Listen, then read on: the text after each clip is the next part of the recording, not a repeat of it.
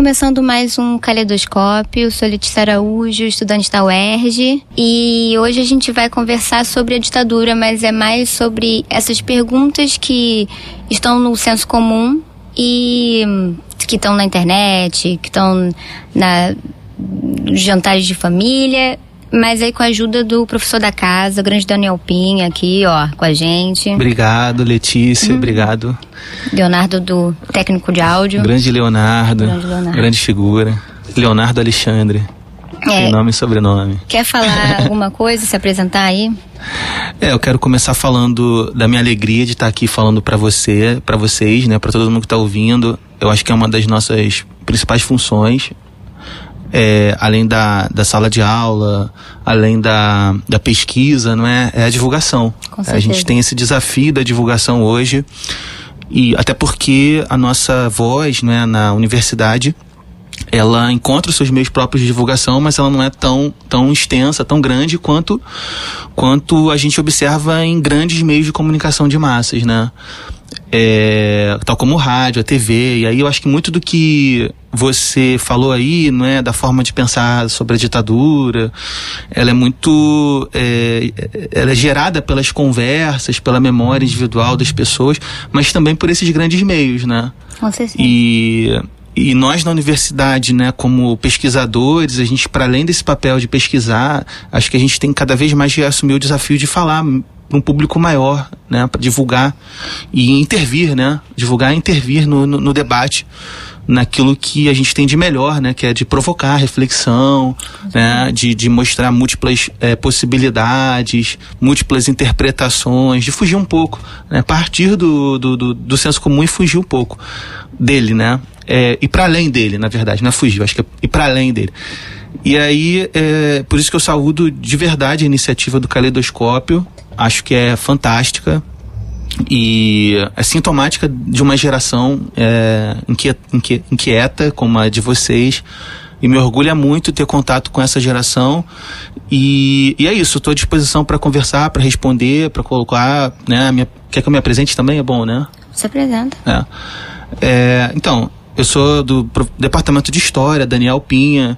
Da já, UERJ. Da UERJ, né? daqui, da UERJ, já estou aqui há cinco anos e a minha chegada nesse tema, ela é uma chegada por meio da sala de aula, né? Não é tanto pela pesquisa, né? É, na pós-graduação, digamos assim. Ela vem pela sala de aula, vem pelas minhas, nas minhas angústias também como professor, seja da, da escola, como eu fui professor por muito tempo, por 10 anos, né, da rede municipal de Duque de Caxias, do Rio, e como professor também da universidade privada, né, eu fui muito tempo professor da PUC antes de chegar na UERJ, e todos esses debates em torno da memória da ditadura, da circulação pública da ditadura, ela, eles sempre foram temas que, que eram fortes nas aulas. Eram temas sensíveis, temas polêmicos, que surgiam das aulas a partir da bibliografia. Então, é, eu nos últimos três, quatro anos tenho tentado, né? Tenho tentado, não, tenho transformado essas inquietações em pesquisa também, né? Muito a partir das é, necessidades dos alunos daqui da UERJ. É, então, um grupo de. Primeiro, escrevi uma bolsa, né? Eu escrevi um projeto, né? E submeti à subreitoria de pós-graduação aqui. Aí o projeto foi aceito. E aí é, houve uma seleção, a seleção teve uma procura muito grande de alunos da graduação e depois ao, ao, mesmo tempo uma disciplina eletiva que a gente deu aqui foi muito bacana em 2014, antes inclusive de toda essa da dessa onda que a gente vem observando nos últimos anos, né? A gente já pensava sobre a ditadura, sobre a memória da ditadura, mesmo num contexto, entre aspas, de estabilidade democrática, né? É, agora, então, mais ainda. Mas, é, então, houve esse grande interesse dos alunos e aí eu transformei isso numa pesquisa, eu tenho transformado isso numa pesquisa que é pensar sobre é, a memória da ditadura, as formas de circulação, de apropriação, as tendências. É, no caso do recorte da pesquisa é 2004 a 2014, né? É perceber um pouco das, das mudanças, né? De como que, através de alguns meios, é, a memória da ditadura tem sido, é, tem se modificado, né? então, é, eu vou falar como, entre aspas, especialista da área de história do Brasil, mas vou falar fundamentalmente como professor também, que enfrenta os dilemas é, de um tema tão complexo, porque é um tema que está na vida né, das pessoas, na vida política. É, enfim, está na banca de jornal, está é na feira, hoje em dia está nas redes sociais, está no YouTube, está, enfim. É, e muitas vezes é, é um tema que está sem a mediação de, de, alguns conceitos, né, sem a mediação de algumas pesquisas, tá, pelas opiniões, né, pela circulação entre aspas é, indisciplinada, né, sem a disciplina história no Isso. meio, né? Então a gente vai chegar. Vamos lá, vamos começar. Eu queria então que você começasse definindo o conceito de ditadura. Pois é, é tem uma longa história aí sobre o conceito de ditadura, mas é, como a ideia é, é meio que tentar traduzir em poucas palavras, é, a ditadura, grosso modo, é quando a exceção se torna regra. Né? É quando você tem um regime jurídico que é suspenso Geralmente a suspensão desse regime, né, ele é, é, é motivado por questões de é, desordem, caos, um clima de in instabilidade política. Geralmente é, é, é essa instabilidade que justifica a necessidade da suspensão de uma determinada de um determinado ordenamento jurídico e legal. Né? Hum. E aí, é, por quê? Porque nos regimes modernos, assim, né, digamos assim, grosso modo, né, na República Moderna, lá no contexto lá da Revolução Francesa, cidadania e tal, é, República, é, a ideia é que qualquer governo ele seja né, o governo republicano, digamos assim, ele seja, é, ele tenha o controle da sociedade, né, o controle da sociedade com a divisão de poderes, né, ninguém manda sozinho e tal. É, e a Constituição tem um papel fundamental. Né? Ela é que estabelece esse conjunto de normas. Né? Então, numa ditadura, né, o que acontece é a suspensão desse ordenamento, a suspensão da Constituição. O representante ele se torna é, acima dos interesses do representado, digamos assim. Né? O Estado é maior do que a sociedade. E esses mecanismos de regulação, né, de impor uma trava, teoricamente falando, né, se você der muito poder para alguém, qualquer regime político precisa de um, de um contrapeso, né? A Constituição, o Legislativo, é, o Poder Judiciário, teoricamente são formas de, de diminuir o ímpeto, né? hum. né? E numa ditadura, né, é, aquilo que seria uma suspensão da ordem, né? é, suspensão da ordem constitucional, por exemplo, numa situação de guerra, né, uma guerra interna, digamos assim, né, você suspende a Constituição, cria o que, o que, chama de, o que se chama de estado de sítio, mas aí depois retorna. Né? Qual é a diferença de uma ditadura? É que a suspensão desse ordenamento ele vai acontecer é, é, sem ser temporário, né? E qual é a diferença entre estado de exceção e ditadura? É a mesma coisa? Então, é, Vou falar o nome do autor só pra galera que quiser ler e tal, Com um certeza, pouco mais. Pode. É porque eu tô, eu tô falando do Giorgio Agamben, que tem um livro chamado O Estado de Exceção. Vou fazer o papel de hum. acadêmico agora, rapidinho. Né? Uhum. Deixa, tudo é. bem, é, e aí, é, então, a ditadura impõe um estado de exceção. Quando ah. a exceção se torna hegemônica, ela se torna regra. A regra. Ah. A regra é hegemônica, porque o que ele desenvolve é que qualquer regime, qualquer estado liberal, digamos assim, né? Ele, sei lá, desde o século XVII, os estados nacionais e tal, ele tem, ele comporta um pouquinho de exceção, né? Porque ele tem o um monopólio da violência, da garantia da ordem. É o Estado que diz assim, né? É, vou, eu vou agir de forma violenta para garantir a paz. Né? isso é uma coisa meio, né? Todo mundo percebe isso por meio da polícia, né? Hoje, é, ele tem um monopólio do que é, do que pode ser violento e do que não pode ser. É, então, a nossa atual Constituição, né, é, a própria Constituição de 46, ela, ela tinha muitos mecanismos assim de exceção, né? Eu falo da Constituição de 46 que foi ela que foi suspensa lá em 64, né? Uhum. Ela que foi golpeada.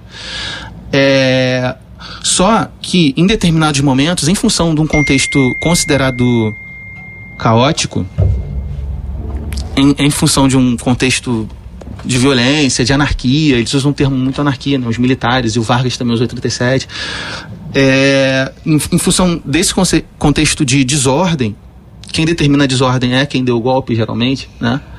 É, se suspende o ordenamento.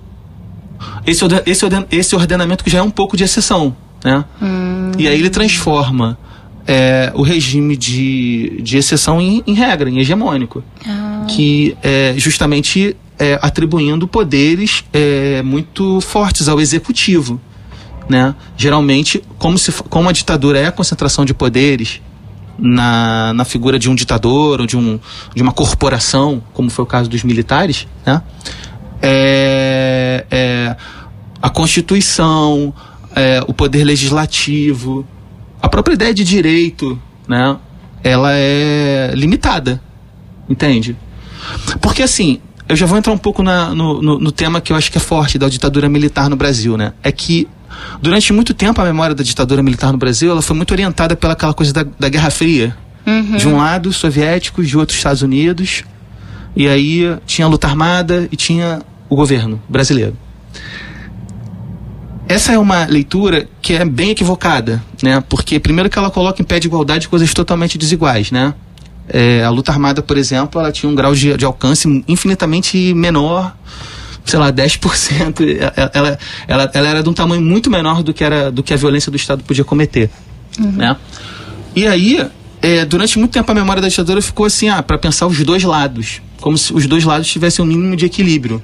Uhum. Entende?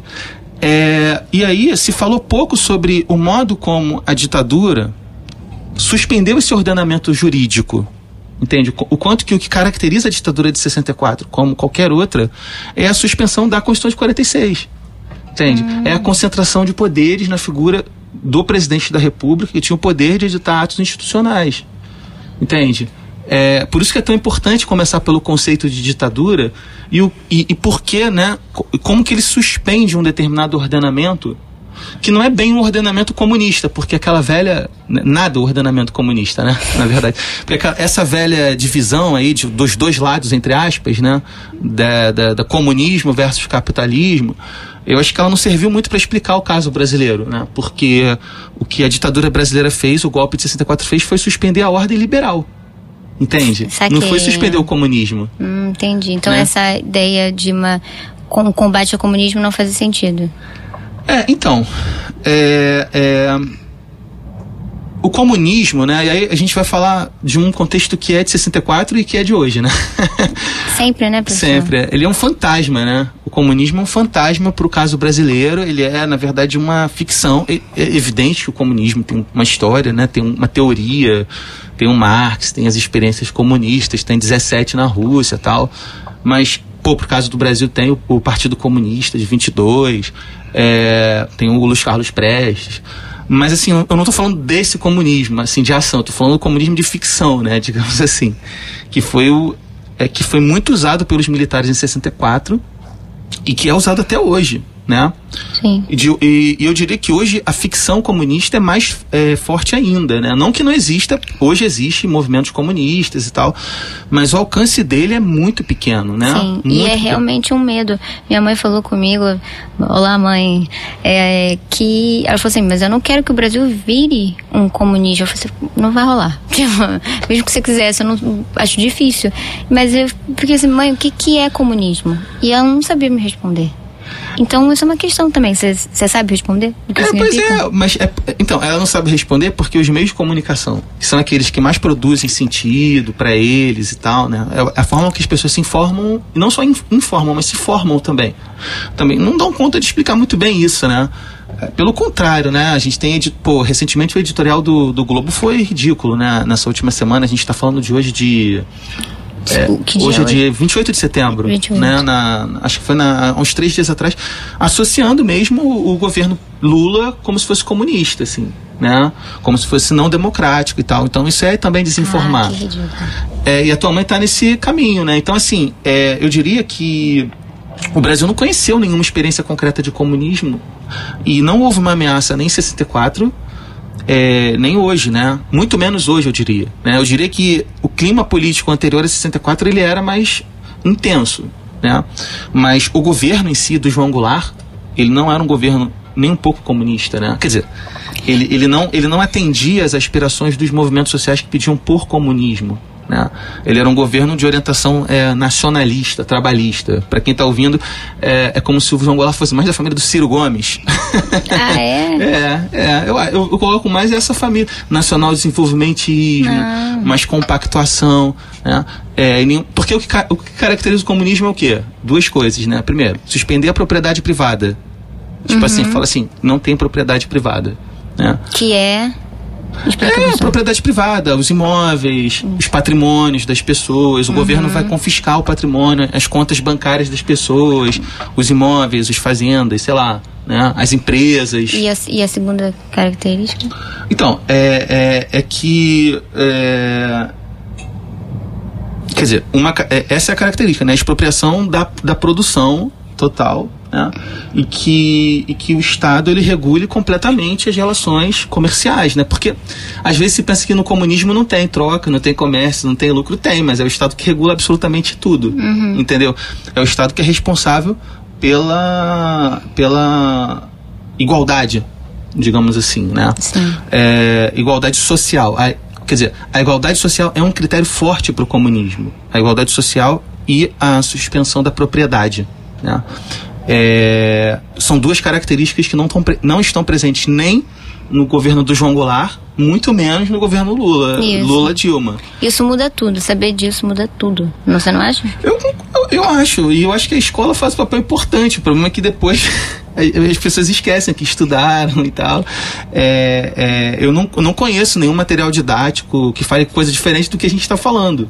Só que uhum. a vida, a experiência, a política, os políticos e tal, eles, eles de algum modo surfam. Alguns surfam nessa. Não é bem ignorância, né? Mas é pela opção mesmo. Entende? Certeza. Porque assim, quando eu dizia do, do fantasma do comunismo, é que qualquer, qualquer ditadura, como eu disse, ela, ela se instaura a partir de um clima de medo de instabilidade. Então dizer que existe uma ameaça concreta do comunismo, porque o comunismo ele, ele tem também além da do, porque assim a propriedade privada é uma coisa muito muito estranha, né? Porque mesmo quem não tem quer prezar, né? Isso é verdade, professor. Esse é o maior maior medo das pessoas mesmo. A pessoa às vezes não tem nenhuma casa própria, mas ela, ela quer prezar pela que propriedade isso, privada. Cara? É um valor muito é. forte. Tanto é que a nossa atual Constituição de 88 ela considera a propriedade um valor valor universal, cláusula pétrea. E, o, e o, a, o governo Lula e Dilma prezaram muito por essa Constituição. O, é baseado bastante em preservar essa Constituição de 88, que, entende? Sim. Claro, eu, eu entendo que você enfim, ele, eu li o texto dele e fala disso, eu estou citando ele, na verdade. É, tem um texto aí que eu escrevi, que, que, que o argumento do texto é que o, que o governo, especialmente o, os governos Lula, né, até 2010, Dilma também é o primeiro, né, mas foram os governos que melhor executaram o pacto da Constituição de 88. Pode falar o nome do texto?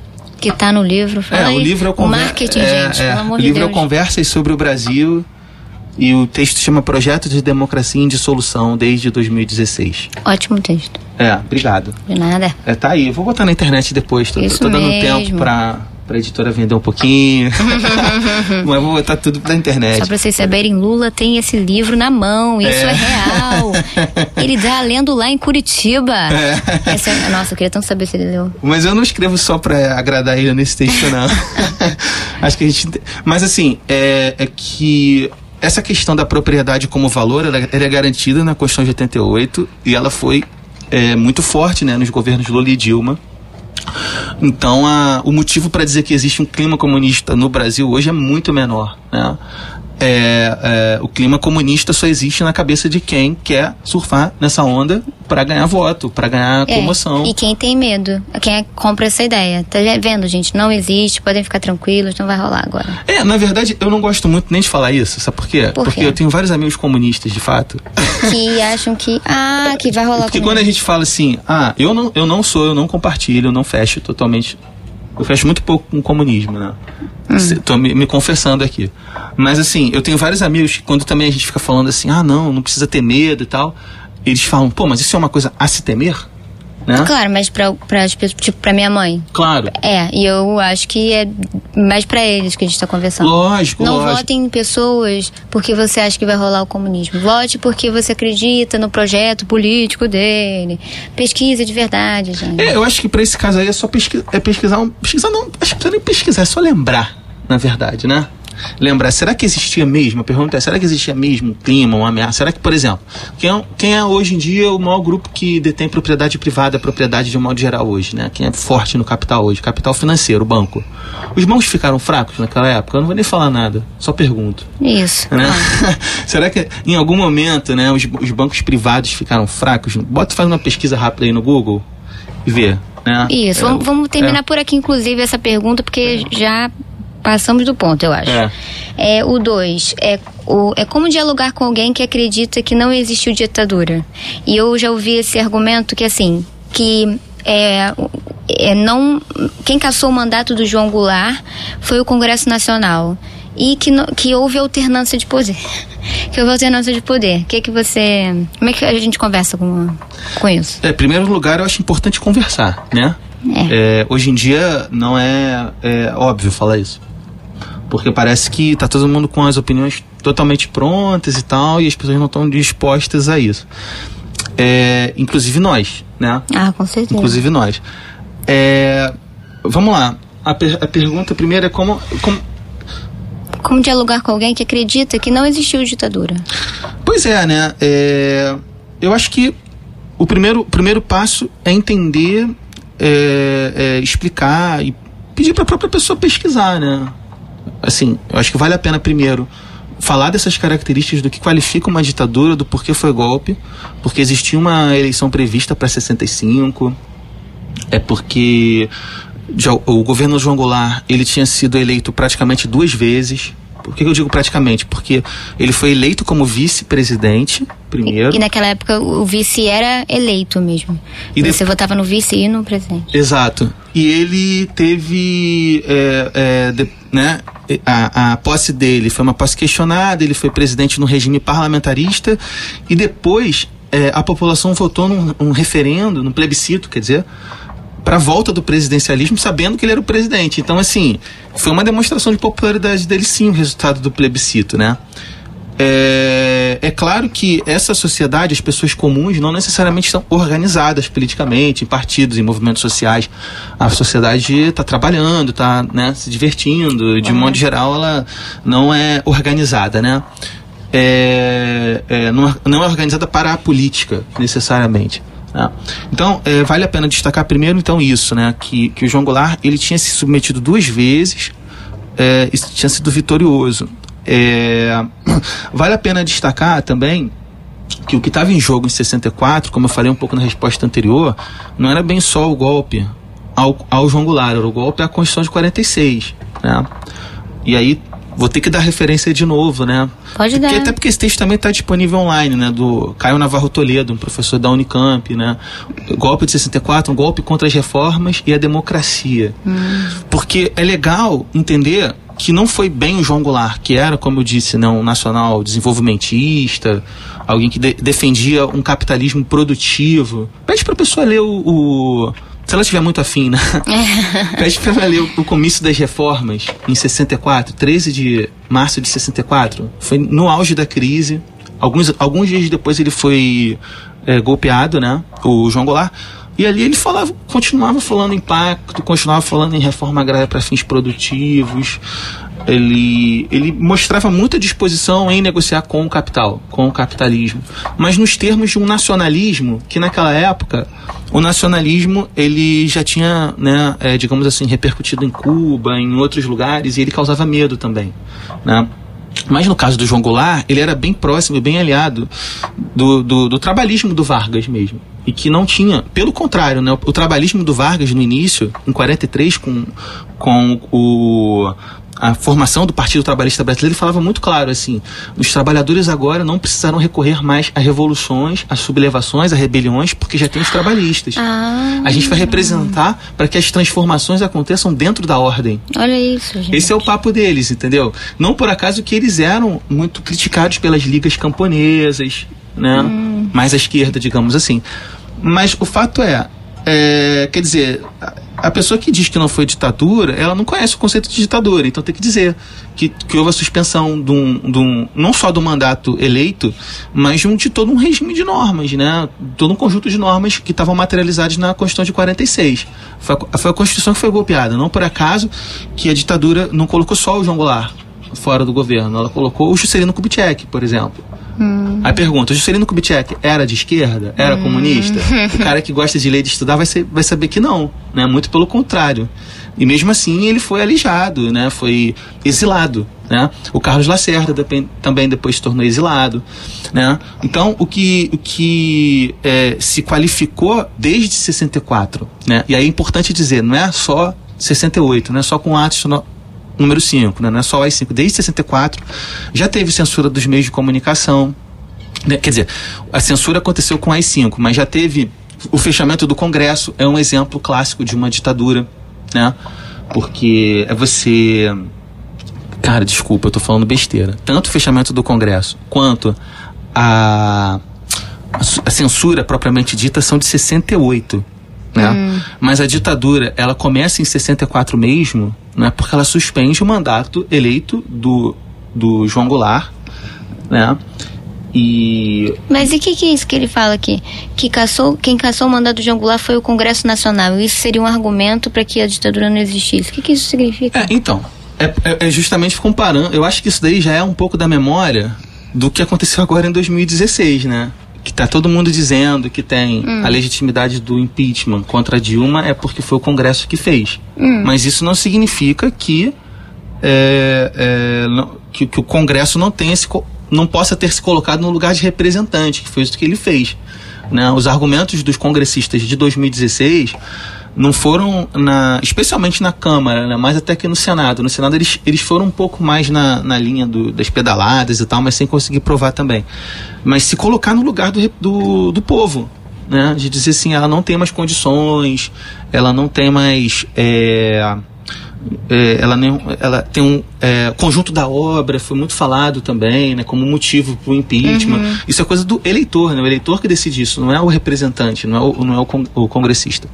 Então eu acho que esse argumento ele surgiu muito nesse contexto, né? Porque a memória vai se modificando de acordo com as experiências, com né? Certeza. E aí eu acho que o olhar sobre 64 mudou também depois da experiência do impeachment, especialmente por quem defendeu o impeachment em 2016, quem defendeu o golpe em 2016, começa a ter um outro olhar sobre 64 também, né? Porque de fato o, o, o Congresso é, aprovou, né, a queda a, do João Goulart. Ele foi golpista, o Congresso foi golpista em 64. Algumas figuras que depois foram para o outro lado, digamos assim, Ulisses Guimarães, Tancredo Neves, apoiaram o golpe para o João Goulart, mas isso não significa que eles tenham sido menos golpistas, né? Uhum. É, por quê? Porque eles produziram um, um afastamento do, de um presidente que tinha sido eleito é, sem qualquer respaldo jurídico para isso, né? O, o, respaldo era o medo do comunismo, era a relação que ele tinha com as forças armadas, era sempre um, um, temor de que algo acontecesse, né? É sempre uma antecipação de riscos, sabe? Assim, uhum. nunca é algo concreto. Né? O que, que ele fez efetivamente para ser ah, afastado? Né? Só que entre os parlamentares de 64, essa é a verdade, a gente não pode fugir dela. Os, os, os, parlamentares de 64, mas não foram esses que tocaram a ditadura, entendeu? Tem essa diferença. Tem um grupo que afastou em 64 o presidente, que apoiou pontualmente em 64, mas que depois acabou indo para a oposição pelo fato de que os militares se mantiveram no poder por por 21 anos, renovaram-se no poder. Porque a primeira proposta dos militares em 64 era de afastar o João Goulart e chamar as eleições em 65. Uhum. Né, um ano depois. Né? Mas o fato do Congresso ter apoiado em 64 não diminui o caráter golpista de 64, não diminui a força de 64. O que acabou acontecendo foi que os militares acabaram dando outro. É como se tivessem dado um golpe dentro nesses civis, afastaram esse, esses civis do poder, especialmente depois do AI-5 em 68. Né? É, é, assim, em suma, o que eu quero dizer é o seguinte: é, a atitude do, dos parlamentares em 64 que apoiaram o afastamento do João Goulart foi uma atitude golpista, sim. Okay. Com a diferença, em relação a 2016, é que para além da voz do Congresso tinha tanque na rua, né? no primeiro de abril, né? Então. É, é, geralmente eles não lembram disso, né? Tinha, tinha tanque na rua, tinha apoio dos militares, tinha exército por trás e, e com suspeitas não, com evidências de, de apoio norte-americano em 64, já em 64, com tropa e tal, entendeu? Aliás, foram divulgados recentemente documentos, né? Da CIA sobre o apoio norte-americano Aham. nos Estados Unidos, tal, Verdade. vale a pena pesquisar também. En- Enfim, é, E sobre a alternância de poder? a alternância de poder é porque a característica da ditadura no Brasil, de 64, ela é uma ditadura corporativa, né? Ela não é uma ditadura de um único líder, né? É uma ditadura comandada pelos militares. Os militares são uma organização, de, né, quer dizer, as Forças Armadas, de modo geral, né? É uma instituição que atravessa a ideia de Estado, né? Desde a formação do Estado e tal. Elas tiveram um- uma importância na proclamação da República, em 89, na entrada do Vargas, em 30, né? na saída do Vargas, em 45. É, e elas sempre colocaram a ideia de corpo, digamos assim, do, do corpo, da corporação acima do que a ideia de indivíduo. Né? Então, a ideia era produzir uma alternância, mas dentro dos quadros dos militares. É, e essa, essa alternância foi pelo voto? A alternância foi pelo voto indireto, né? Dentro dos quadros dos militares, né? Quem foram os cinco presidentes? Foram militares, né? Então, como assim teve alternância? A alternância era entre um general e outro, né? O, po- o não povo con- não votou. Não. É, né? então. então acho que isso é esquisito, né? Porque gente? geralmente tem a figura personificada no ditador, Uhum. né? É, por exemplo, o Vargas de 37, né? No caso do Brasil foi um ditador, mas é, no caso de 64 foi uma corporação que assumiu o Estado com características se dizendo, né, incorruptível, se, se dizendo como garantia da lei e da ordem, se dizendo de fora da política. Por isso que é tão perigoso esses argumentos que são usados de hoje, porque a gente já está ouvindo eles há muito tempo, né? A necessidade de moralização da política, isso está tudo lá em 64 também, né? Como está hoje. Agora, é, é, a questão da Assustador. é assustador. A questão da alternância é que eles queriam dar uma. Os militares. E aí a característica da ditadura militar no Brasil. Ela, ela quis dar um, um ar de, de legalidade. Né? É. Apesar de ter colocado o Juscelino Kubitschek para fora do país. É- é- eu gosto sempre de dar esses exemplos, justamente para evitar aquela polarização luta armada versus é, é, Estado. Né? Uhum. Porque é importante lembrar de quem? Do Juscelino Kubitschek, né? É, de outras Carlos Lacerda, que tentou dar um golpe de todas as formas, mas depois que o golpe aconteceu, ele ficou de fora do poder, depois foi para oposição.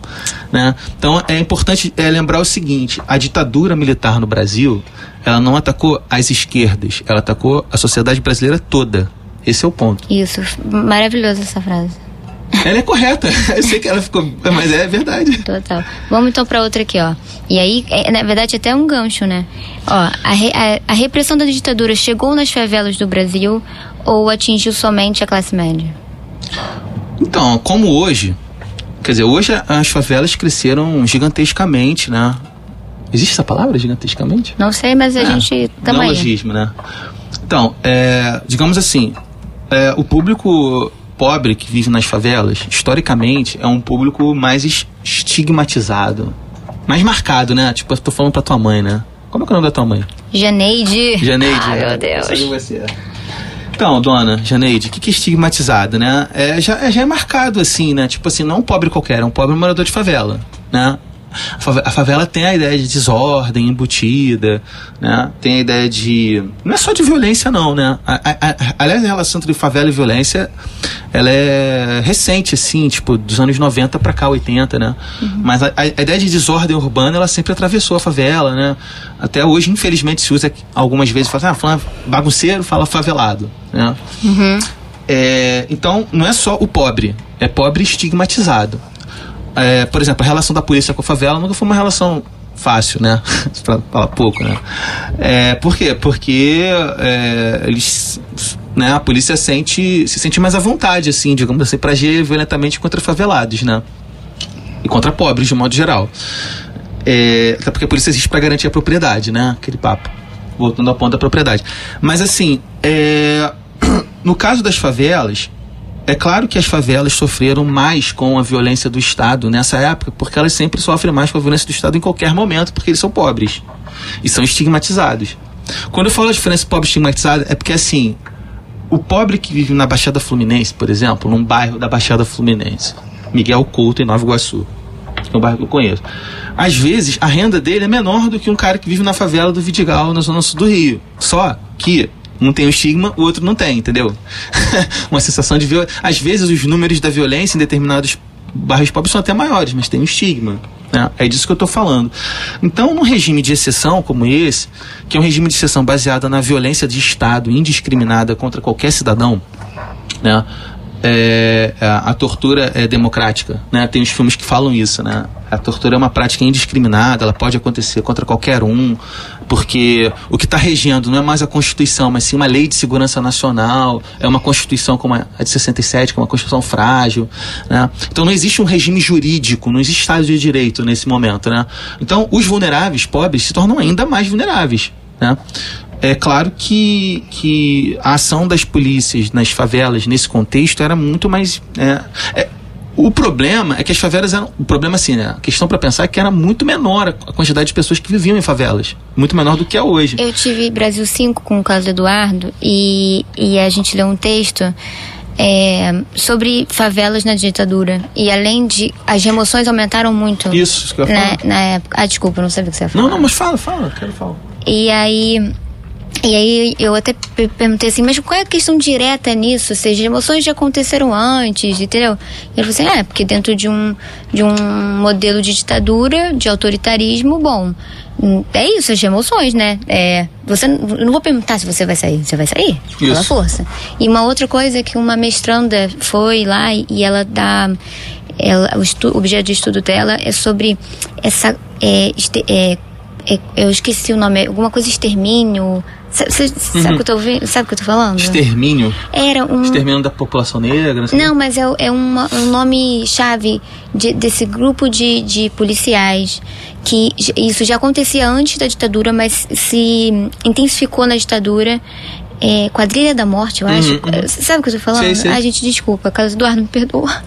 Mas eu não, não me lembro. Mas enfim, é, é esse grupo de, de policiais que, que matavam suspeitos ou, é, ou realmente é, pessoas que cometeram algum crime e. E aí esses, esses mortos apareciam, tipo, no beira de estrada, essas coisas. Isso se intensificou bastante na ditadura. Tortura na favela, desaparecimentos, entendeu? E aí eu, eu, eu acho que dá pra fazer essa ligação direta. E eu acho que eu também queria falar, eu sempre falo dele, Walter Benjamin. Uhum. É, Walter Benjamin sobre é, tese de história. Tese sobre história, uma coisa é, assim. Vale muito a pena. Vale, é genial. E, e o que ele fala é que a gente sempre vive num estado de exceção. Para algumas pessoas vivem eternamente num estado de exceção, que são as pessoas oprimidas. Nossa, falei oprimidas, muito mal. É, oprimidas. E, e aí você entender isso que hum, para certos grupos da sociedade é, é, a gente vive eternamente nesse estado de exceção e aí quando tem um estado de exceção para o resto da parcela da sociedade, ela só aumenta. Essa, essa, é, essa violência só aumenta. Então acho que é esse lugar, né? É, porque é, eu concordo. É, a, a, a ideia de segurança pública, né? É, é, é, porque quando se fala em segurança pública, nunca se pensa exatamente no público, na coisa pública, naquilo que é, é, de um domínio comum, né? A ideia de segurança pública muitas vezes é pautada por quem tem a propriedade, tem a propriedade ameaçada pela, uhum. é, enfim, pelos, pelos criminosos, né? Mas quem não tem a propriedade, os mais pobres, assim, e tal, que já são vulneráveis em qualquer modelo, né? Num, num contexto de ditadura como esse, de suspensão da norma, é, e aí eu posso falar até da memória do meu pai, por exemplo. Meu pai falava assim para mim quando eu era criança, assim, ah, você não pode andar sem andar de documento, você tem que estar sempre documentado, senão a polícia pode chegar e te levar. É... Essa é uma memória de quem vive em comunidades pobres, né, em bairros pobres. Eu não vivi em favela, mas eu vivi em, em, em, em um bairro pobre, assim, então a, a presença desse é, da polícia, né, que não é para garantia da sua segurança pública, né? Uhum. Se você pensa assim, né? Mas é para garantia da segurança pública de quem tem coisas a perder, né? É, é, é muito acentuada nesse contexto, né? É, para além da questão das remoções, né? Na, na, no caso do Rio de Janeiro, né? E aí a remoção é a experiência concreta da objetificação das pessoas, né? Porque não considera que ela vive lá e é. tal, que ela tem laços, poder escolher, que ela, que ela tem relações é, com a comunidade. É com o lugar mesmo. Para além disso, né, é, é, tem o próprio desenvolvimento urbano, né, que o Carlos Eduardo, querido, sabe falar muito melhor do que eu, mas é o desenvolvimento urbano que, que cria grandes construções, né? A ditadura militar no Brasil, ela foi uma ditadura de uma, é, de, de, de uma ordem capitalista mesmo, né? Mas de uma ordem capitalista com mediação do Estado. Né, com participação forte, o Estado como indutor do desenvolvimento, o Estado modernizador. O Estado ele tinha relações com os empresários, né? inclusive os empresários da construção civil, que queriam muitas vezes construir né, empreendimentos e que favelas próximas atrapalhariam os lucros. Então, está tudo muito próximo. Né? Então, usar a violência, que é uma violência indiscriminada, garantida pela lei, que é de exceção, né? Lei de Segurança Nacional. Quem diz que não é ditadura, né? Mais uma vez, procura lá a Lei de Segurança Nacional em 67 e vê o quanto ela é aberta. Lê a lei, uhum. pô. Ela pode pegar qualquer um, ela não está falando que vai caçar só os comunistas, né? Ela pode é. pegar qualquer um que é contra. Qualquer um que é contra. Não é os com... Assim, é, eu vou voltar ao ponto da favela, mas eu só quero falar mais uma vez dessa lei, porque, é, por exemplo, o Tom Zé. Não sei se você já ouviu falar do Tom já. Zé. Quem está me ouvindo, pesquisa sobre o Tom por Zé. Por favor. Tom Zé é uma figura, né? É, ele representa ameaça para alguém. Com todo respeito ao Tom Zé, mas eu acho que não. Tom Zé é uma figura, um cantor, cara, meio doidão. Eu adoro, né? E, cara, era um cara perseguido pela ditadura, vira e mexe, né? Tipo, até porque o que está em jogo também não é só a garantia da propriedade, né? Tem uma forma de viver também, né? Tem uma Com é, certeza. Um, sabe, assim, por isso que os tropicalistas, assim, sabe, Gil, Caetano, essas figuras, elas também eram perseguidas pela ditadura, Com né? Certeza. Eles também foram pro exílio e tal, porque o que está em jogo não é só a propriedade, o risco comunista, é evitar mesmo que a, a, essa nova cultura, digamos assim, que é forte nos 670, ele se proliferasse. Então, o Tom Zero é uma figura que caiu aí na censura, né? Ele conta alto, tem um filme muito bom chamado Soletrando Tom Zé, hum. que é um documentário que tem no YouTube, Soletrando Tom Zé, em que ele fala disso, dessas experiências dele com a polícia, de tomadura, de não sei o quê.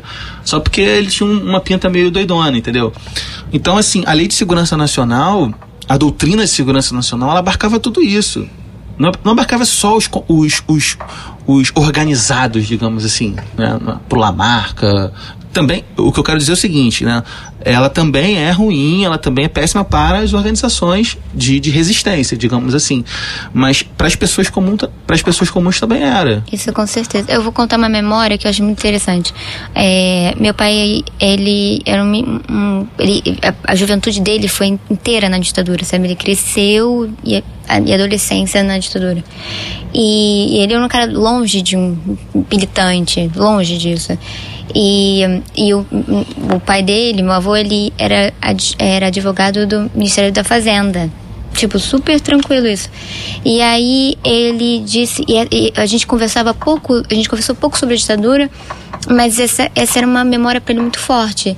Que ele estava voltando para casa e, e, e aí passou um tanque, era fora do horário de, de recolher. Uhum. E eles iam prendê-lo. Meu pai era branco, enfim. Só que o pai dele tava na janela falou assim: não, não, ele não é vagabundo, não, ele é meu filho. E isso era uma coisa que ele contava. Eu fico pensando assim: nossa, meu pai completamente dentro dos padrões e tudo mais. E e era vulnerável nesse momento. E, e, eu percebo hoje como ele era, sem, sem falar, e ele falava disso de não, não conversar sobre política e tal. Ele viu Tropa de Elite 2 e fez para mim, porque eu sou uma pessoa muito, né, falo muito, me, me coloco muito politicamente, e, eu, mas eu era adolescente, eu tinha uns menos de 16. E ele falou assim: Letícia, no, no, no filme tem uma jornalista que ela entrega as coisas e ela, eles mataram ela como se ela fosse uma mosca. E, e, e eu percebo hoje como tem na voz dele uma. É, uma um reconhecimento da repressão, um reconhecimento de que se você se coloca, você morre. Uhum. E, mas, sabe, sem, sem botar, assim, ah, a ditadura, é, eu tinha, ah, tinha na minha sala do, da, da, da engenharia, na FRJ, teve espião. Sabe qual é? Uhum, uhum. Entendeu? Tinha esse medo, esse, você vê o grau de paranoia que, que a ditadura cria, que isso é uma violência de Estado. Não é só, a violência do Estado não é só pela arma, pela pela, pela morte, mas da paranoia e, e, como ele era paranoico no final das contas, como tinha uma preocupação dele, apesar da gente já estar numa democracia e me alertar que se eu colocar politicamente eu poderia morrer. Sim. E ele não precisava. Hoje eu percebo que, que como era porque ele era marcado pela ditadura, mas eu não entendia isso. Acho que você, enfim. Não, eu, eu acho ótimo, porque quando você falou a paranoia, o medo e tal, porque, por exemplo, né, uma das coisas que qualificam e que é mais lembrada da experiência da ditadura é a tortura. Né? Uhum. É, eu, eu ia perguntar qual é o problema da tortura? Todos. Mas é o que? A tortura, por exemplo, é uma prática que não, nunca foi. Quer dizer, ela, ela não era aceita, ela não era defendida como prática corrente pelos militares na época. Uhum. Ela existia e diziam que era a mão pesada de um torturador. Ela individualizava o problema. Né? É, só que é, é, é ela individualizava o problema, não era uma política sistemática. Eles não reconheciam como uma política, apesar de ser uma política sistemática, porque uhum. tinha aparelhos de polícia política que realizavam torturas sistemáticas. É, e um dos objetivos da tortura era justamente o que você falou, promover o terror. Não era só ter a informação, né? É, não é só torturar a pessoa para conseguir, para obter a informação para desmontar um aparelho, né? Era também para promover o terror, para promover o medo entre as pessoas. Aquele já foi torturado, você pode ser o próximo, né? Então, é, a, a, aliás, é um detalhe interesse, interesse peculiar, né? A memória da ditadura dos anos 90, assim, digamos assim, dos militares, é não não falava em face positiva da tortura, dizia assim, não, nós, nós não torturávamos, eram, eram mãos individuais que faziam isso. Aí a gente responde, né? Ah, então por que não tinha investigação? O que, que acontecia com os torturadores? Esse é o problema da ditadura também, né? A ditadura não reconhece essa violência indiscriminada, então não investiga, não julga, não pune, não faz nada com os torturadores, nem na época, nem depois, né? É diferente de hoje, né?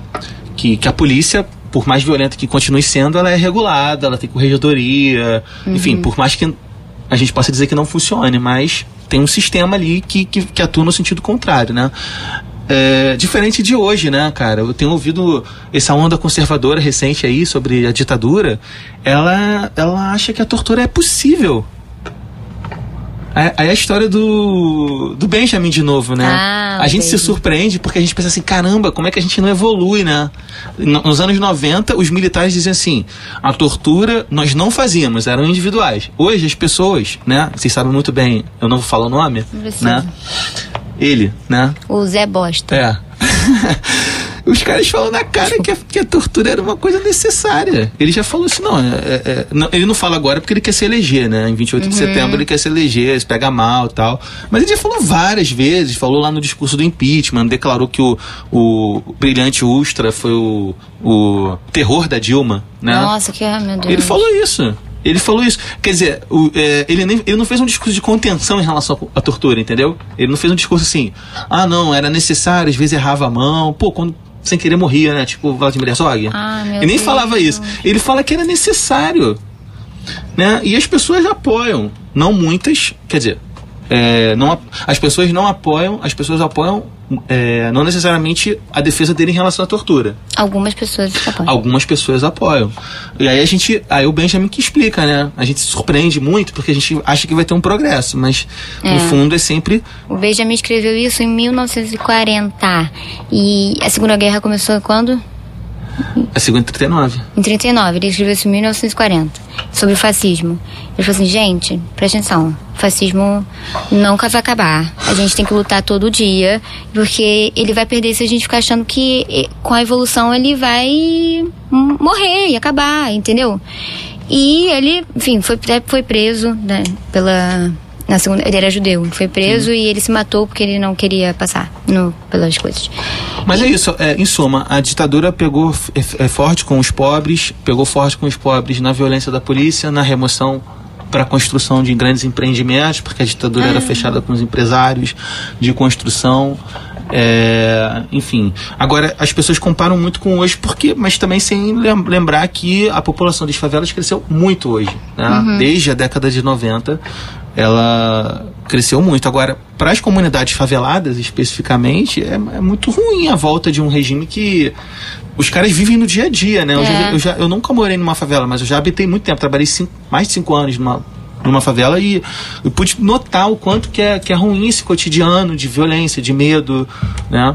Que se manifesta de diversas formas. Vamos para a próxima, então. É, é na época da ditadura, o Brasil era mais seguro?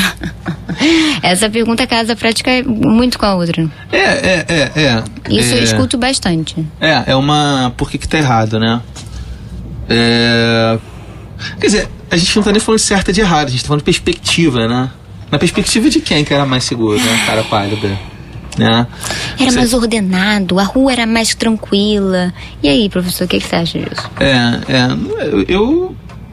É, as pesquisas, né? É, quando a gente fala em prática indiscriminada da violência por meio dessas leis, é, eu acho que o clima de medo é a presença, né? É constante. É, quando eu falo, por exemplo, que é para qualquer um, não é só para os militantes organizados em luta armada, é porque tem muita pesquisa recente que mostra que teve trabalhador do sindicato, de sindicatos, que teve que mudar o seu emprego em 64, uhum. em função da, da repressão e da perseguição policial aos seus. É. Ah, não, aquele dali era fechado com o João Goulart, então ele tem que sair daqui, tem que ir para não sei aonde. Entende? Então, assim, é, as ruas eram mais seguras e tal. Essa é uma sensação de segurança que a experiência da intervenção militar no Rio de Janeiro mostra o contrário, né? É. Se alguém quiser dizer que hoje, né? Porque nessa era difícil de, de fazer a comparação, porque a complexificação da cidade, o tamanho da, da cidade, o crescimento urbano e tal. É, modificou mesmo o cenário, não só a paisagem, mas as pessoas que moram, né? A violência cresceu. É, eu, eu responderia de maneira rápida essa perguntando para os habitantes do Rio de Janeiro se a intervenção militar que está acontecendo hoje, né, é, causou uma sensação de segurança maior é. para hoje. E a questão também é que o medo é diferente de um medo assim da, do pai que e a, o, a, o filho vai sair, ah, eu tenho medo de você ser assaltado, tenho medo é uma, um medo da própria polícia, um medo do próprio Estado. E aí quando você. É isso que você falou, tipo, não é. É para qualquer um. Quando eu penso que, que o meu pai, que era longe milita, da, da, da militância, tinha a noção de que ele tinha que temer o, a, o, o Estado, você vê que não é mais seguro. É, o, o, o medo, ele tá ali, né? Então. É, é o medo de morrer, o medo de. É para além da pergunta para o habitante do Rio de Janeiro, que está vivendo a experiência da, da intervenção militar desde fevereiro né, desse ano, uhum. há pouco tempo. É, para além disso, é perguntar para o habitante de favela, de novo, né? Porque Isso. na favela, né, muita gente. Eu gosto do conceito de território de exceção, né? É, porque não tem a, a, não está em vigência alguns direitos, né? não só os direitos sociais, tal, né? saneamento, não só isso, né? mas tem também, a partir daquela noção de estigma, tem também a perseguição é, para o cidadão, né? Uhum. Não, não se reconhece a existência de, de, um cidadão, de direitos e tal na favela. Então, durante muito tempo, né? É, aliás, desde sempre, e a presença do, da, da polícia é muito marcante, né? Ou de um Estado militarizado nas favelas é muito marcante. Então, pergunta para eles se eles se sentem mais seguros, né? isso. né? Com esse Estado Façam isso. É militarizado, né? É, eu acho que a, é, essa pergunta aí a, é, das pessoas ela é muito voltada mais para hoje do que para a época da ditadura, né? É aquela coisa de não, quero saber de hoje, mas eu dou usando um pretexto do passado e tal para para dizer que eu acho que tem uma, uma parcela da, da população que sentiu menos essa insegurança de, na ditadura porque provavelmente estava dentro do que ela entendia que não era o inimigo uhum. e, e tudo mais. Mas é é isso aí essa aqui, ó. Na ditadura, a educação era melhor. Minha mãe, inclusive, fala bastante isso. É, o governo, eu é, descobri isso aí, eu ouvi esse negócio, que o governo Médici foi o que mais investiu em ensino técnico. É verdade? É, é vamos lá. Primeiro, é, a mudança na escola, né? Hoje a gente tem uma escola com é, acesso universal. Uhum. Que não uhum. tinha nessa época, né? Tem essa memória aí de que a ditadura é, de que a escola é melhor e tal. Mas eu também tenho a memória de casa de que a minha avó chegava dois dias antes para ficar na fila para conseguir a vaga na escola pública. Uhum. Né? É, alguém já deve ter ouvido essa história também, né? Que é, ah, não, não era assim universal, todo mundo entrava, entendeu? Essa é uma novidade, uma, eu acho uma boa novidade dos anos 90, a garantia de que a escola fosse aberta a todos, com vagas para todos, com acesso maior, a quantidade de escola sendo maior também. E é claro que isso vai, vai gerar eu, eu, eu, chamo de desafios, né? Porque o desafio não é tirar a pessoa da escola, o desafio é manter a pessoa na escola e melhorar a escola com a pluralidade que ela tem. Né? É, então eu acho que hoje é melhor a escola porque ela é mais plural. Ah, a resposta na, é linda, professor. Na perspectiva é essa, né? Porque ela é inclusiva, ela é universal, ela tem todo mundo e tal.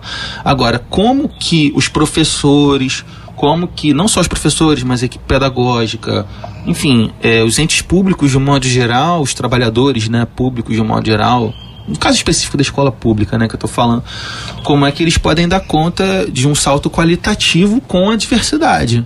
Acho que esse aqui é um desafio, né?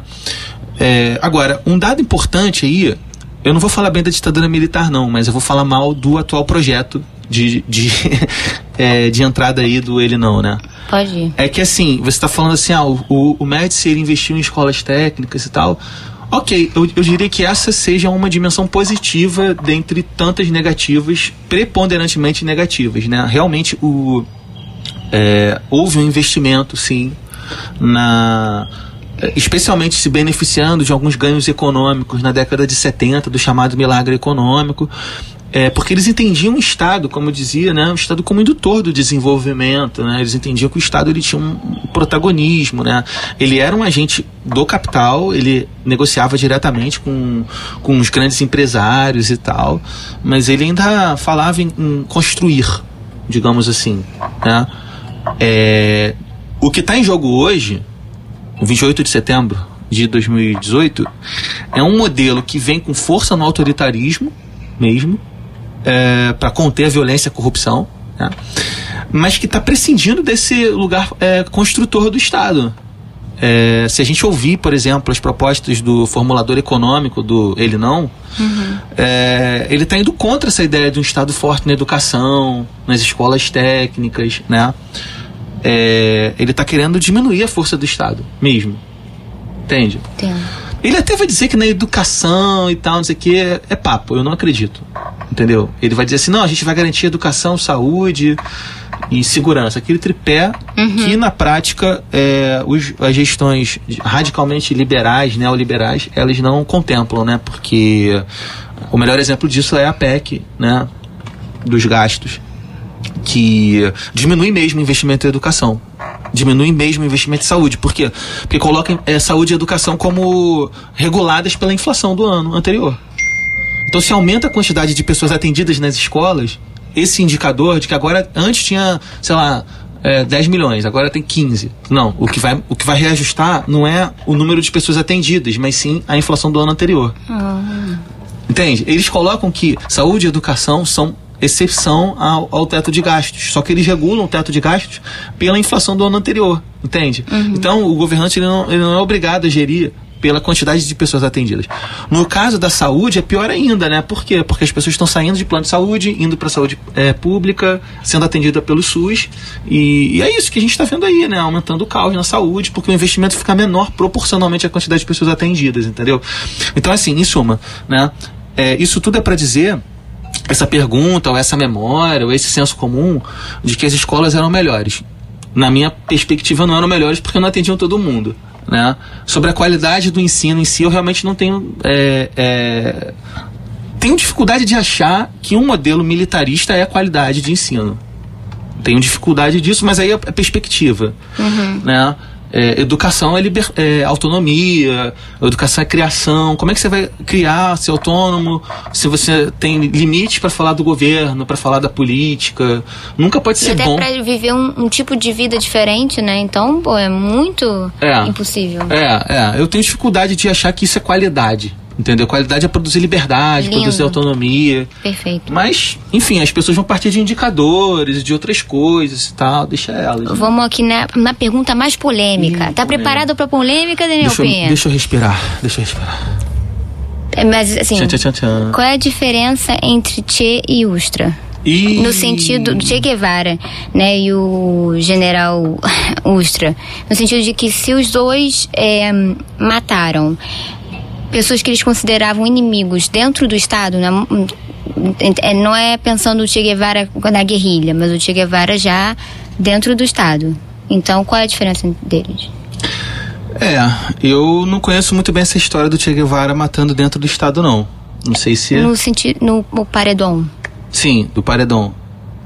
Então, por caso específico do Che Guevara, é difícil de precisar isso, porque ele não foi um. Não foi exatamente um governante. Né? Uhum. Ele não assumiu o establishment, né? Ele não assumiu algum tipo de condução de governo, né? Muito pelo contrário.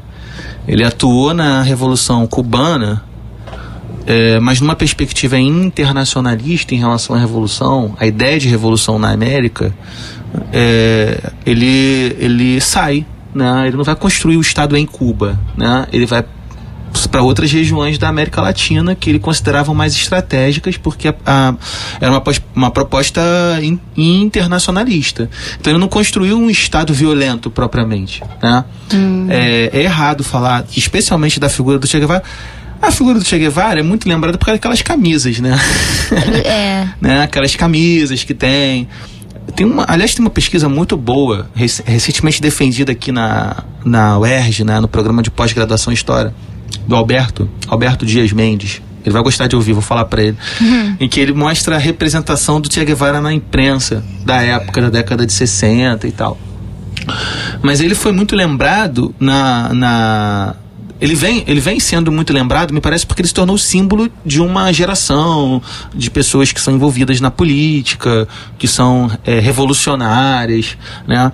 É, e, ela, é, e, e, hoje em dia ele é muito lembrado negativamente né, por essa onda conservadora, digamos assim, que é contra o politicamente incorreto, aquele lixo chamado Guia Politicamente Incorreto da História, do Leandro Narlock. Não leiam isso. Hum. Né? e, e, aparece na nossa mão para ler, né? É, porque eles proliferam esse tipo de, de visão, que são visões, é, eu diria, bobas, né? Porque no caso ingênuos, né? Na verdade não é bem ingênuo porque tem um objetivo muito claro que não é bem desfazer a imagem do Che Guevara, né? É desfazer a imagem de do comunismo, grosso modo, né? É, então. Mas é, o Che matou, né? Com a mão do Estado ou não? Então, como eu te disse, né? É, eu, eu, não conheço, tá? Você, vou perguntar até para o Alberto, mas eu não conheço a atuação do Guevara como estadista, como alguém. Uhum. Porque qual, na minha avaliação, qual é o grande problema? Da violência ligada ao Estado. É que é, qualquer revolução, você vai estudar a Revolução Inglesa, Americana, Francesa, três revoluções burguesas, não vou nem falar da Revolução Russa. Ela envolveu morte, né? Ela envolveu ruptura, ela, ela envolveu confronto. Uhum. Né? Ela, a diferença entre guerra civil e revolução, né? Se transforma em revolução na medida em que tem um objetivo, um propósito comum. É, tô falando de três casos. Ó, Estados Unidos, Inglaterra, França. Berço da democracia ocidental, uhum. né? Do que se considera aí democracia ocidental. Envolveu uma ruptura com violência, né? É, no entanto, o que é, me parece mais problemático é a manutenção da violência como, é, é, como garantia da, da manutenção no poder. O, o processo posterior à conquista. Ah, Entende? Entendi. É, isso que me parece mais é, complicado e é exatamente esse o objeto de ataque maior aos, ao stalinismo, de modo geral, né? O regime stalinista. O Stalin não combateu só, não ganhou a guerra só da, da, da Alemanha, do Hitler, ou empreendeu uma política revolucionária de ruptura, né? Ele, ele manteve depois no governo, digamos assim, um estado de violência contínuo. Ponto. Uhum. Aí é aí que eu me sinto livre, digamos assim, para não ver problemas em fazer essa crítica. Por isso que eu quero fugir daquela dicotomia né, entre Guerra Fria e, e ditadura. Né? Eu, eu, posso dizer que a ditadura do Stalin não sou um especialista, tá, mas pelo pouco que eu conheço, que eu conheço é, no caso soviético foi uma ditadura. A ditadura uhum. do Estado. Mas isso não invalida a possibilidade de um regime socialista não violento. Claro. Né? É, é, então, assim, por que, que eu estou te falando isso por causa do Che Guevara? É que eu não conheço a experiência do Che Guevara mesmo como é, esse que é capaz de empreender a violência como, como modus operandi na, na constituição de um Estado. Uhum. Né? É, e pelo que eu conheço de Cuba, também não, né? Em Cuba, a, a experiência cubana não é marcada por essa violência indiscriminada, é, não só no momento da ruptura, digamos assim, né? É, mas o Che Guevara não é um membro, né? Ele, ele, ele, ele não é uma figura, digamos assim, que tocou o processo pós-revolução em Cuba. Né? Agora, se ele teria uma postura igual a do Stalin, por exemplo, não dá para saber, né? Mas o fato é que ele é usado hoje, o modo como ele é apropriado, que eu acho que, para além da questão historiográfica propriamente, o modo como ele é usado é para deslegitimar todo um, uma, um projeto de sociedade que envolve a igualdade, igualdade social, né? é, é a perspectiva de, de, de socialismo que está sendo atacada por meio da figura do Che Guevara. Uhum. Né? É, esse, é um, esse é um passo. Né? Em suma, Che Guevara é, é, foi uma figura notável, importante, liderou um processo revolucionário em Cuba, tentou em outros países da América Latina. Ele não pôde experimentar a violência como, como prática cotidiana do Estado. Essa é a uhum. resposta. É, Para se manter no poder, digamos uhum. assim. E aí você está dizendo que o Che morreu antes disso, mas o Fidel não fez. Então, o Fidel, aí que tá, né? É, é, o Fidel fez Hum. né? A gente não pode negar isso. O Fidel fez. Mas o Fidel tem uma diferença em relação ao Stalin, porque a gente está falando de dois países com características muito diferentes, né? Uhum. É... Mas o Fidel também não faz isso pelo que eu conheço do caso cubano, não sou um especialista, mas ele não faz isso como prática indiscriminada em todos os momentos. Ele faz isso para promover uma contenção de uma possível reação capitalista. Ele está falando de, ele está associando no caso cubano, né, não só a experiência socialista, mas a um, a um possível retorno dos Estados Unidos. Né, é, é uma experiência de independência também, no caso de Cuba, uhum. né? É, de, de, construção nacional. Aliás, todo processo de construção nacional é violento, inclusive no caso brasileiro, né? É. é então, é, é, é, eu, eu tenho por mim. A, a minha, a, minha, a minha visão de política nunca idealiza nenhum tipo de sistema político. Uhum. Né? Não, não, eu não idealizo Cuba, não idealizo a União Soviética, não, não idealizo o Brasil, não idealizo o lulismo, o petismo, não idealizo. Na verdade, a política é, ela é um regime que tudo bem, busca o bem comum, né, teoricamente, mas ela não é o, o lugar de concretização do, dos ideais. Sim, eu não, não, eu tenho essa, esse problema. Não sei nem se eu devia falar isso, mas eu, eu acho que qualquer regime político vai ter muitos problemas, entendeu? É, e as pessoas usam o exemplo dos chamados heróis, como é o caso do Che Guevara, e eu acho que a noção de herói é uma noção ruim para o exercício da política em si, porque ela tira um pouco dessa crítica, né? Porque vai dizer assim: ah, não, ah, então ele matou, ele fez isso, ele aquilo e tal, não sei o que, sabe? É, quando eu acho que o exercício mais maduro da política é, é, a construção da hegemonia, a construção do consenso, né? é a possibilidade sim de haver problemas e superação dos problemas, é, é, a possibilidade sim de pensar no que é menos pior, é, é, de, de, de, recuar, de voltar. Então, assim, eu nunca idealizei tanto assim o Che Guevara também. O ponto é esse, né? Mas o que está por trás dessa não idealização ou desmascarando o Che Guevara é desmascarar qualquer princípio de mudança mesmo, né? É. Manter a violência que é, né? A violência. Porque assim, tu fala assim, ah, o Che Guevara matou, pô, mas então o Estado liberal mata muito mais, mata todo dia, mata a partir de dentro do Estado, né? É, com isso eu não estou idealizando o Che Guevara, eu quero dizer claro. isso, entende? É, mas é, o que está em jogo é a desqualificação mesmo de qualquer perspectiva de mudança. Uhum. Né? Diferente do Brilhante Ustra, né? Na verdade, a, aquilo que eu dizia lá no início, que não fazia bem parte da, da, do roteiro, mas que eu acho que está ajudando a padronizar um pouco as outras respostas, eu falo assim, pô, a memória da ditadura é muito pautada por essa relação com a Guerra Fria, né? Capitalismo, socialismo. Então, de algum modo, essa equiparação entre Ustra e Che Guevara é um pouco isso também. Com certeza. É, o, o, o Ustra é, é, não é porque eu discordo dele, né? Não é porque eu discordo. Eu discordo do. Sei lá. Deixa eu ver aqui de quem que eu discordo. Barack Obama. Eu discordo de algumas coisas assim. Hum. O problema é que ele de fato usou a violência como prática sistemática de dentro do Estado de maneira covarde. Ponto. Ele torturava pessoas. Uhum. E nesse sentido, a tortura é pior do que a morte na guerra, né?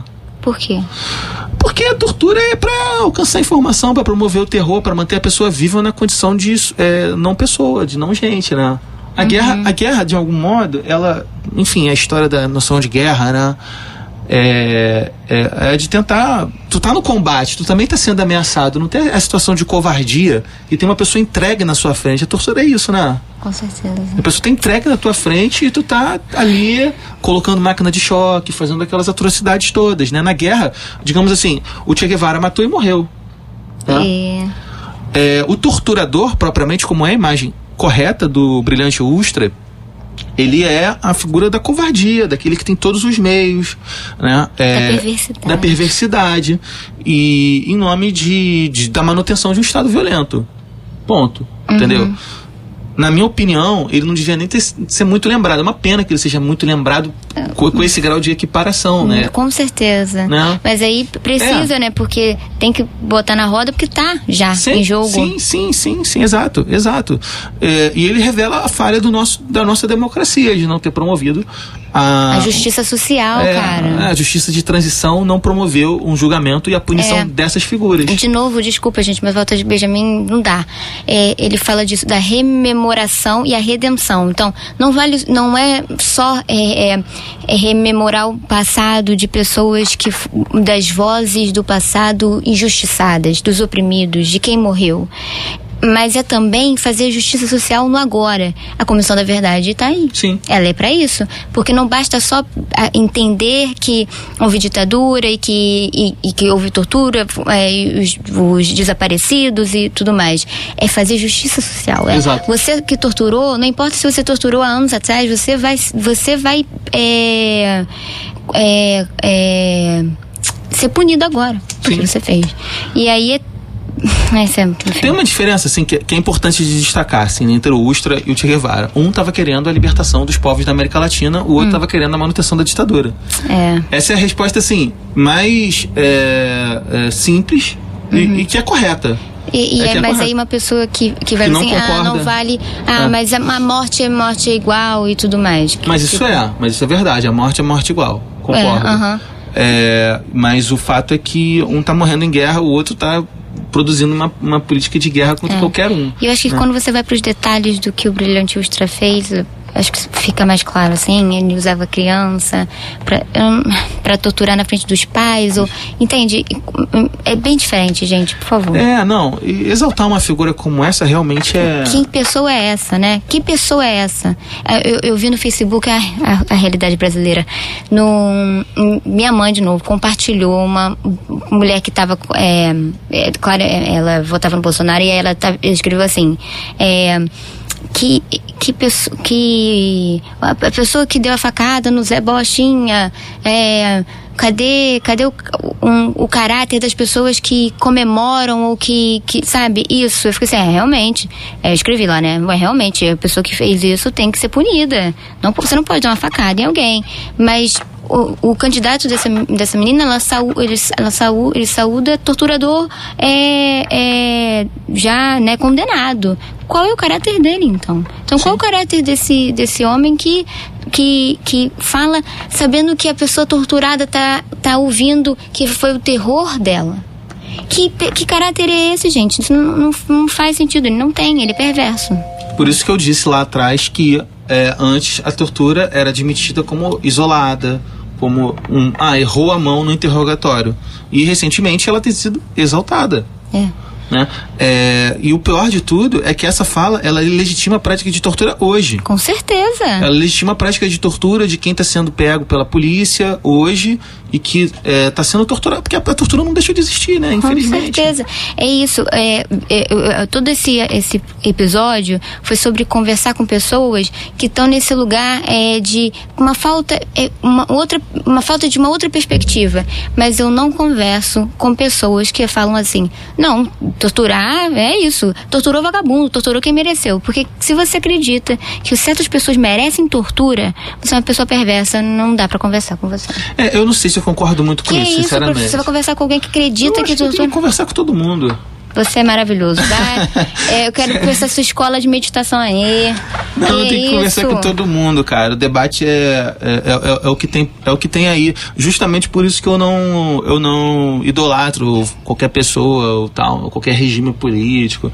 Ele vai estar sempre sendo objeto de disputa. O ideal, sendo bem sincero, é que, como poucas vezes eu sou, é que tem que debater sim com um fascista e tal, mas que tenha público assistindo, né? não dá pra você assim, é, tipo, se você estiver num grupo de WhatsApp, de Facebook, alguma coisa assim que tenha mais audiência, ah. agora, por você ficar debatendo pelo telefone ou pela mensagem, realmente é uma coisa é, mais difícil, mas eu também acho, eu acho difícil porque é uma postura que que acredita que a violência é determinante para a política. E a negação da política é, é isso, né? A, a, a política é o, o, é, é a tentativa de, de, de, produzir pactos comuns, entendeu? A então, que maravilha. Você conversa, eu não converso. Me chama é, que eu converso. É, exatamente. É, fascistoides podem conversar com o Daniel Pinha. Dúvidas.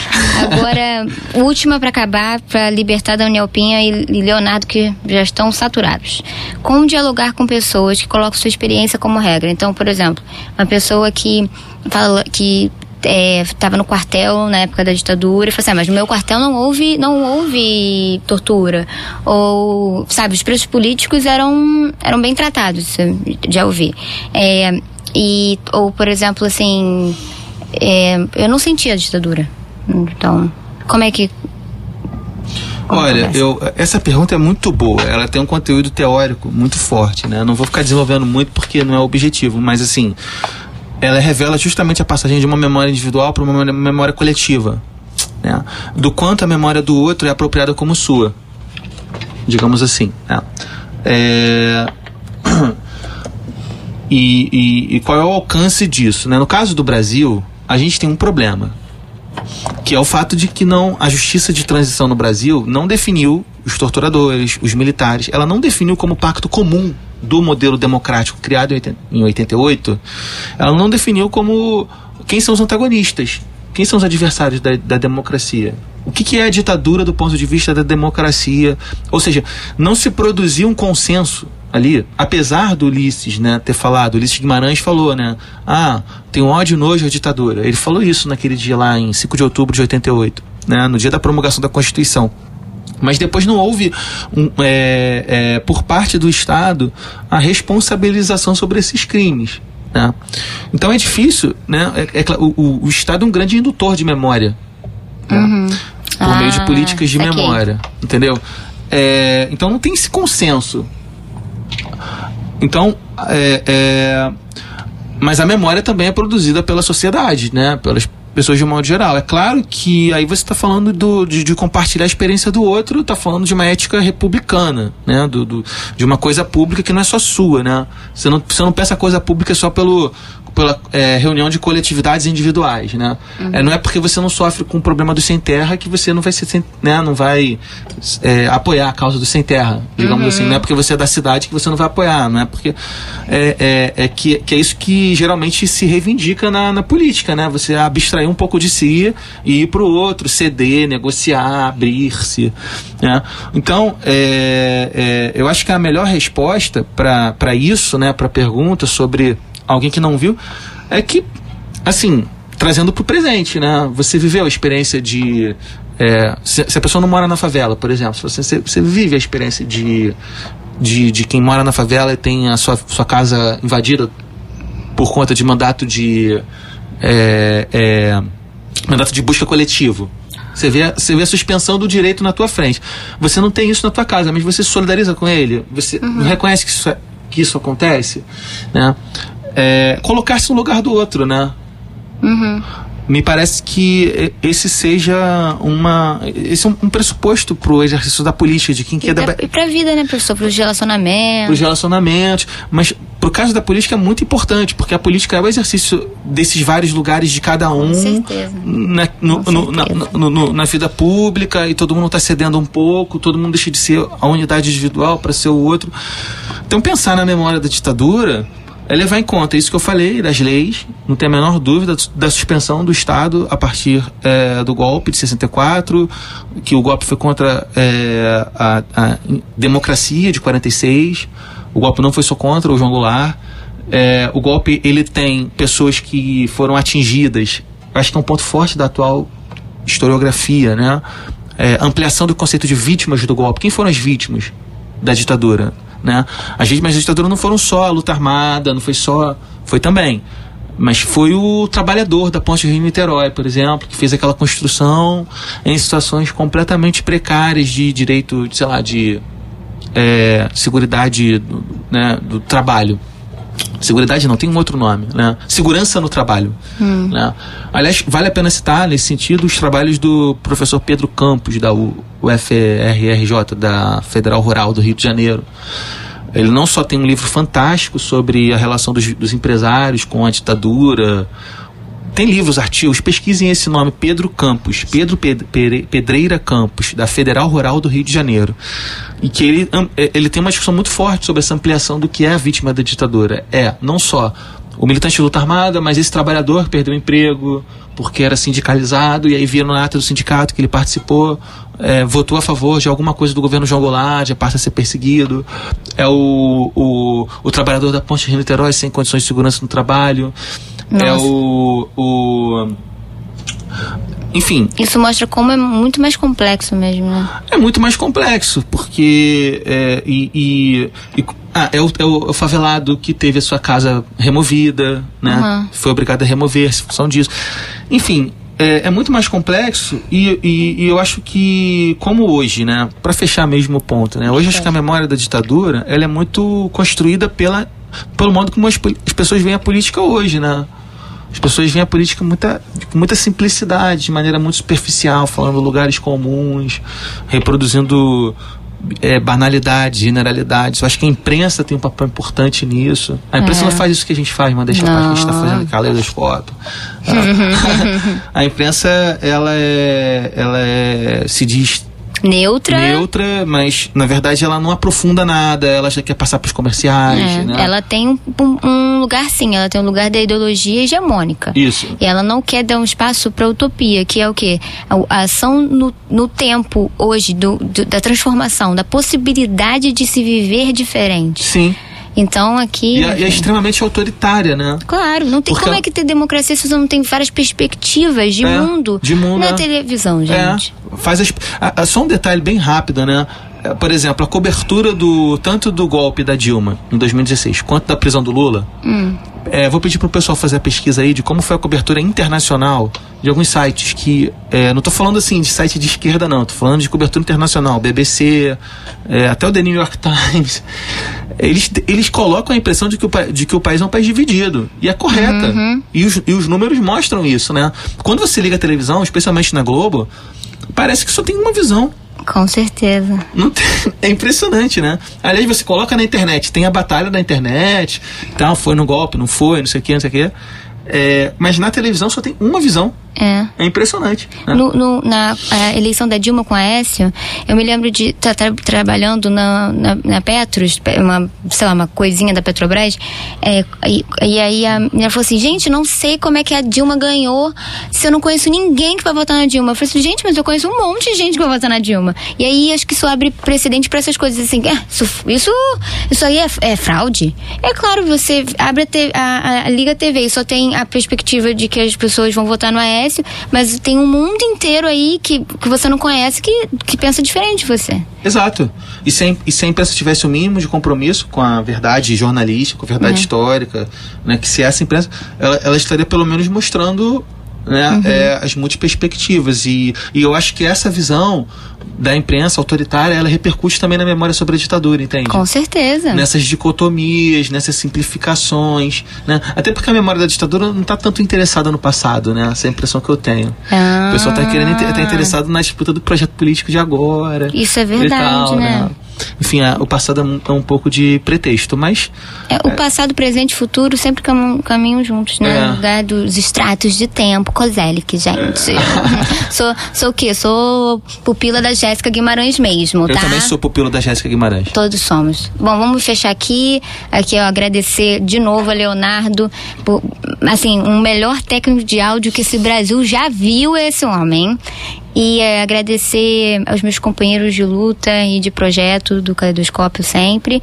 E agradecer, claro, ao grande Daniel Pinha, que estamos aqui, ó, 11 horas chegou para gravar. É, é maravilhoso. E é um ótimo professor mesmo, tá, gente? Joga no Google também. Pra... Obrigado, Letícia. E quem, enfim, quem quiser entrar em contato comigo, tem o meu e-mail, danielpinha.yahoo.com.br. Achei que você ia falar meu zap.